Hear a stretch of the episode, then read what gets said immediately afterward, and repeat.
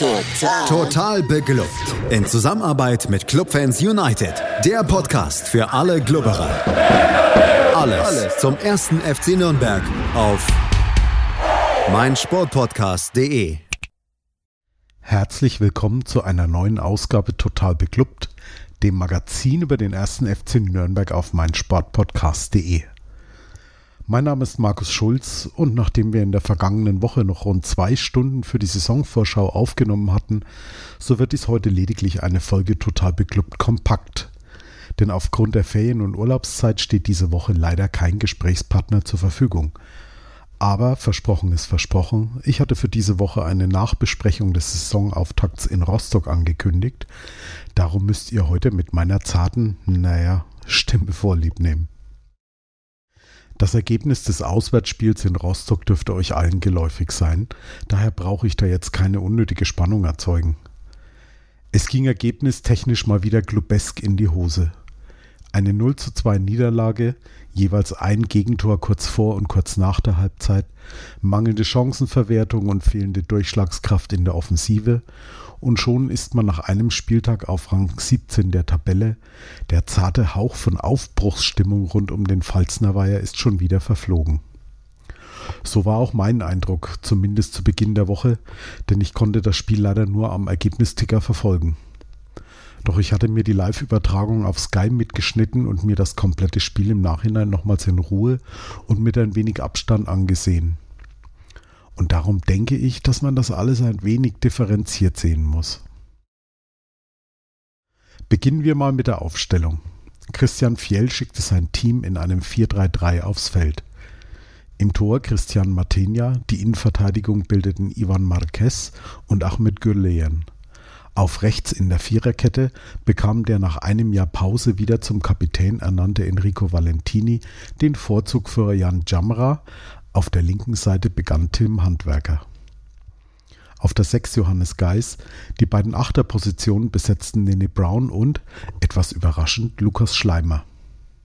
Letzterer profitierte vom Ausfall von Mats Möller-Daly, der mit Leistenproblemen die Fahrt in die Hansestadt gar nicht antrat.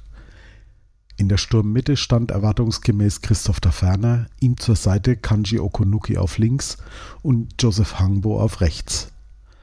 Auf der Bank nahmen folgende Spieler Platz: Karl Klaus, Florian Hübner, Jens Kastrop, James Lawrence, Jan Jamra, Can Usun, Daichi Hayashi, Felix Lohkemper und Benjamin Goller. Für mich also doch die eine oder andere Überraschung, so zum Beispiel, dass Kastrop nicht in der Startelf stand. Aber auch einen Ali Loon hätte ich doch zumindest im Kader erwartet.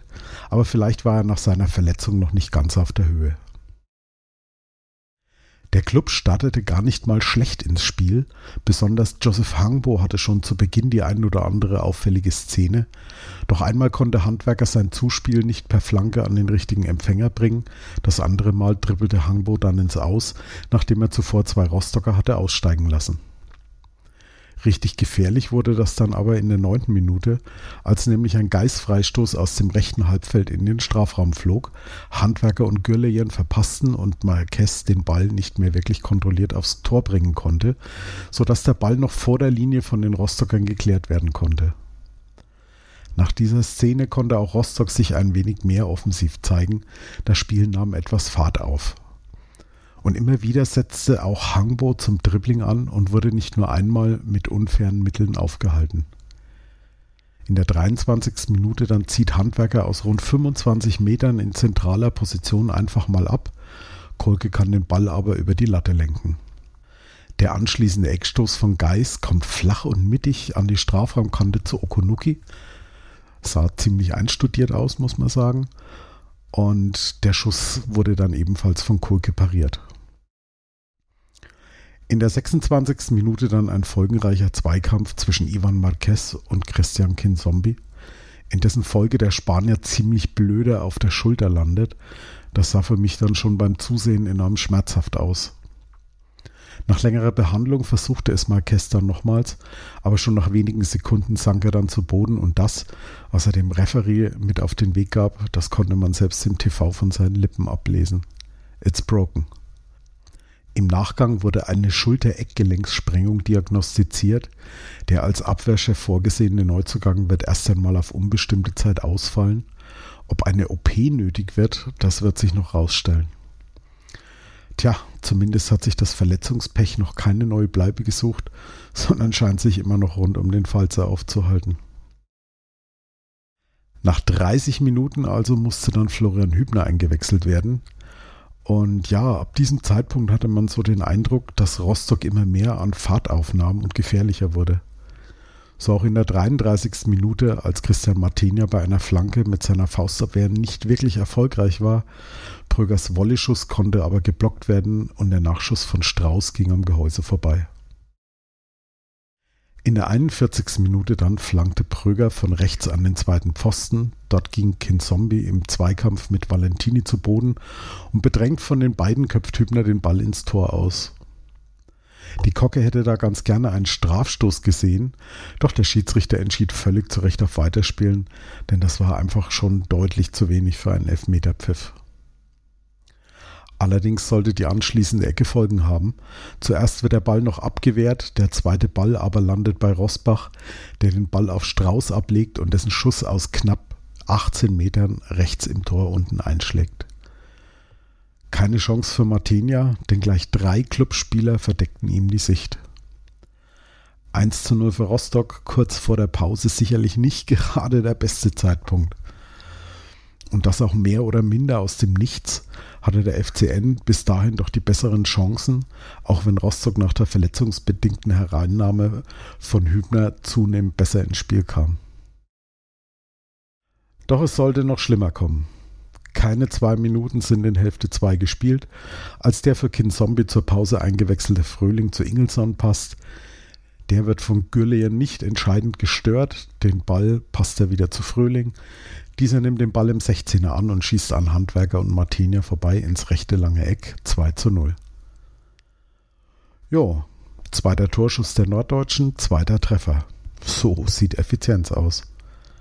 Und der Club wirkte verständlicherweise etwas geschockt. Dazu sah Hangbo nach dem x-ten Foul an sich gelb, weil er dem Schiedsrichter an den Fingern aufzählte, wie oft er bereits gefällt wurde. In der 51. Minute dann reagierte Fjell. Für Geis und den sehr blassen Schleimer kamen Kastrop und Can Usun. Und es wirkte, als würde der Club sich wehren und jetzt nochmals eine Schippe drauflegen. In der 57. Minute gleich eine Dreifachchance für den neunmaligen deutschen Meister – aber Kohlke, Neidhardt und das Glück des Führenden retten für Rostock. In Minute 64 dann lenkt Martinia einen Weitschuss von Dressel um den Pfosten und rettet nach der abschließenden Ecke mit der Faust. Zwei Zeigerumdrehungen später rettet Handwerker mit dem Kopf auf der Linie, ehe der Nachschuss aus 13 Metern über das Tor geht. In der 67. Minute wechselt Fjell erneut. Lohkemper kommt für den ausgepowerten Hangbo und mit Hayashi für Handwerker sollte die Offensive gestärkt werden. Und gleich nach wenigen Sekunden steht Daichi Hayashi im Mittelpunkt. Der Ferner verlängert einen Ball, der Japaner nimmt den Ball mit dem Rücken zum Tor an, setzt sich gegen Rosbach durch und verwandelt per Drehschuss.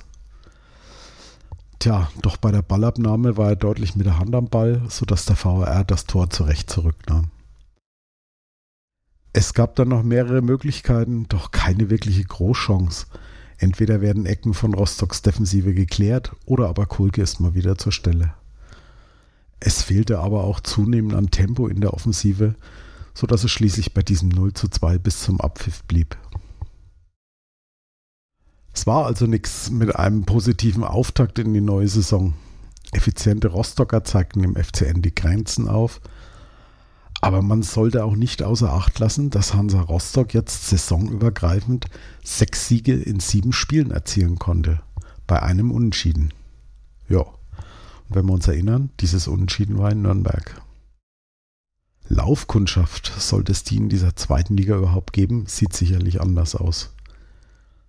Allerdings muss man auch konstatieren, dass beim Club viele positive Ansätze ersichtlich waren. Dies dokumentieren allein schon die nackten Zahlen. 3,34 Expected Goals, Rostock gerade einmal 0,89. 59% Ballbesitz, 55% gewonnene Zweikämpfe, 80% angekommene Pässe. Doch Statistik schießt keine Tore. Drum geht man letztlich verdient als Verlierer vom Feld. Und man kann Christian Fjell nur beipflichten, der nach dem Spiel konstatierte, dass man wohl noch zweimal 90 Minuten hätte spielen können, ohne ein Tor zu erzielen. Doch für mich persönlich gab es einige Lichtblicke. Zuerst natürlich Joseph Hangbo. Es macht einfach Spaß, ihm zuzuschauen und auch wenn nicht jedes seiner Dribblings erfolgreich ist. Aber er gibt nicht auf und versucht es immer wieder. Dazu die beiden Japaner Hayashi und Okunuki, die sagten ebenso verschwungen wie Can Uso nach seiner Einwechslung. Christoph der Ferner war zwar wie der Rest seiner Mannschaft nicht erfolgreich, aber sah doch deutlich eingebundener ins Spiel aus als in der gesamten vergangenen Saison und rackerte auch in jeder Situation. Auch Ahmed Gürleyen, der beim zweiten Gegentreffer so seine Aktien hatte und gegen Ingelsen nicht glücklich aussah, machte ansonsten ein ziemlich stabiles Spiel. Tja, doch dass Marquez jetzt erstmal für längere Zeit ausfällt, das wiegt natürlich schwer. Jetzt am Sonntag dann ist Heimpremiere in der neuen Saison. Da erwartet man Hannover 96 im Max-Morlock-Stadion. Der kleine HSV ist wie üblich mit großen Ambitionen in die Saison gestartet. Dazu konnte man mit Marcel Halstenberg einen prominenten Neuzugang präsentieren. Doch am ersten Spieltag war davon ja nicht ganz so viel zu sehen. Man konnte daheim gegen den Aufsteiger aus Elversberg lediglich einen Punkt erzielen nachdem man zwischenzeitlich sogar schon mit 0 zu 2 in Rückstand war. Personell sieht es beim FCN so aus, dass Marquez definitiv ausfällt und wohl auch Mats Müller-Daly höchstwahrscheinlich nicht zur Verfügung stehen wird. Ich kann mir gut vorstellen, dass Marquez von Lawrence vertreten wird und im Mittelfeld vielleicht John Usun eine Chance von Beginn an erhalten wird.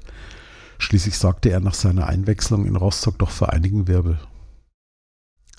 Trotzdem steht der Club schon am zweiten Spieltag unter Druck, will man nicht gleich von Beginn an sich einen Platz im Tabellenkeller sichern.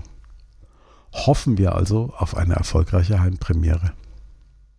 Nicht mit dabei sein wird am Sonntag Germany Schalke, dem Simon und ich ja bereits in der Saisonvorschau wenig Chancen auf Einsatzzeit in dieser Spielzeit vorausgesagt hatten. Am heutigen Donnerstag wurde bekannt, dass er sich auf Leihbasis der zweiten Mannschaft des BVB anschließen wird, um Spielpraxis in der dritten Liga zu sammeln und danach wieder zurückkehren soll. Im Prinzip bis dahin alles nachvollziehbar, stünde allerdings nicht bei kicker.de, dass der BVB angeblich verkündete, sich auch eine Kaufoption gesichert zu haben das wäre in meinen Augen dann nicht wirklich so verständlich, will man eine Schalke lediglich Spielpraxis auf einem höheren Niveau als der eigenen U23 verschaffen. Aber schauen wir mal, was da bei der ganzen Geschichte rauskommt. Vertragsdetails gehen ja, wie gesagt, beim FCN nie an die Öffentlichkeit.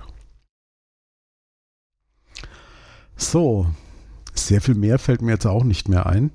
Ich hoffe, ich habe euch mit meinem Monolog nicht zu sehr gelangweilt. In der kommenden Woche steht mir voraussichtlich auch wieder ein Gesprächspartner zur Verfügung. Wenn euch dieses kompakte Format gefallen hat, dann schickt uns doch bitte gerne euer Feedback. Selbstverständlich auch dann, wenn ihr sagt, ach nee, so es muss echt nicht sein. Dies könnt ihr bei Twitter oder wie es jetzt heißt, bei X hinterlassen. Ebenso bei Facebook oder Instagram. Und wie immer dürft ihr total beklubbt bei iTunes oder im Podcatcher eurer Wahl abonnieren. Wir hören uns dann in der kommenden Woche wieder, wenn unser Herzensverein hoffentlich den ersten Dreier eingefahren hat und auch vielleicht wieder der Sommer sich entschlossen hat, doch noch ein bisschen in die Verlängerung zu gehen. Bis dahin eine gute Zeit, bleibt uns gewogen und bis zum nächsten Mal hier bei Total Beklubbt auf meinsportpodcast.de. Schatz, ich bin neu verliebt. Was? Da drüben. Das ist er. Aber das ist ein Auto. Ja, eben. Mit ihm habe ich alles richtig gemacht. Wunschauto einfach kaufen, verkaufen oder leasen. Bei Autoscout24. Alles richtig gemacht. Total. Total beglückt. In Zusammenarbeit mit Clubfans United. Der Podcast für alle Glubberer. Alles, Alles zum ersten FC Nürnberg auf mein Sportpodcast.de. Schatz, ich bin neu verliebt. Was? Da drüben. Das ist er. Aber das ist ein Auto. Ja, eben. Mit ihm habe ich alles richtig gemacht. Wunschauto einfach kaufen, verkaufen oder leasen. Bei Autoscout24. Alles richtig gemacht.